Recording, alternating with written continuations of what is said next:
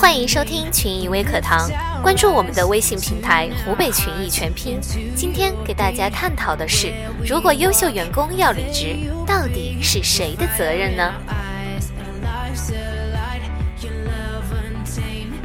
每一个跳槽的员工，表面上是向往更好的待遇、更放松的环境，然而有专家研究认为。决定一个人能不能取得卓越成绩的最大影响因素，来自于他的直接上司。听了这句话，你是否吃惊呢？对一个人、对一个团队最大的影响，往往来自于这个团队的直接上司，他才是一个组织环境、文化核心决策的决定因素。而事实上，不称职的上司大有人在。如果想衡量是否称职，可以对照以下标准。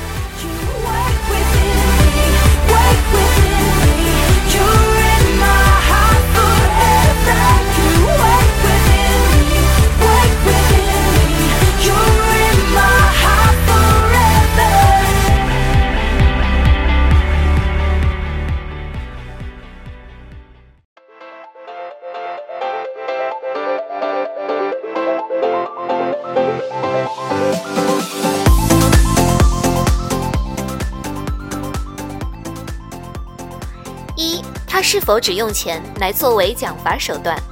中国管理创新杰出人物、中国著名企业家李荣曾指出，罚款是行不通的。所有人似乎都认为，罚款之后，对方一定会因为害怕罚款而承担一定的责任。其实这是想当然的。一个高级主管要懂得自己想和别人想是两回事儿。你自己觉得 OK 的，部署很多的时候是觉得不 OK 的。而罚款之后，很多部署的心态是：罚就罚吧，罚都罚了，你还想让我怎么样？根本就没有把教训放在心上。那么，用钱作为奖励手段呢？李荣先生特别看重员工的个人幸福指数，他独创了一种全新的管理方法，它的核心内容就是用奖分和扣分来记录和考核人的综合表现。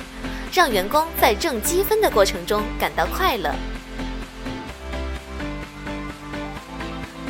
二，他很民主吗？每个人都希望被倾听，因此我们都认为民主是好事儿，因为它能充分的反映员工的意愿。但是千万要小心，民主有时候其实是个陷阱。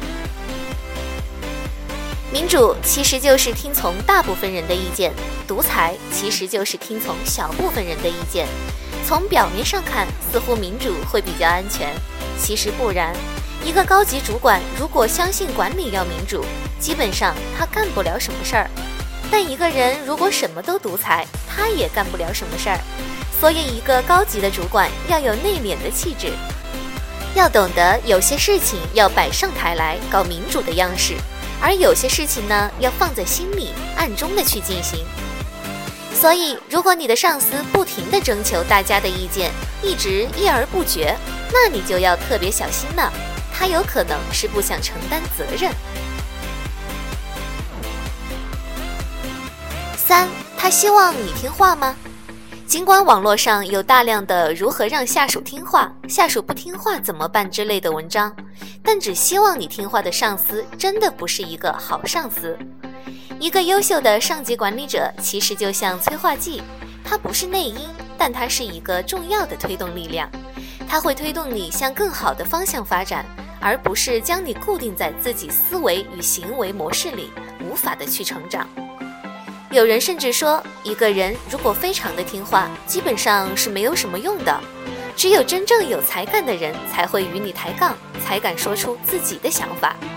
这是因为啊，真正的有才干的人都是有傲骨的。高级主管难就难在要去收服那些真正的有才干的人，这是主要的工作。这话听起来可能会有一些极端。但再仔细想想，是不是有几分道理呢？如果能引进积分制管理，用积分去激励员工自由的发挥，将会是一件多么美妙的事情！好了，以上就是我今天给大家分享的关于优秀员工的问题。大家有什么想法或者什么问题，可以在评论中给我留言。我们下期节目再见。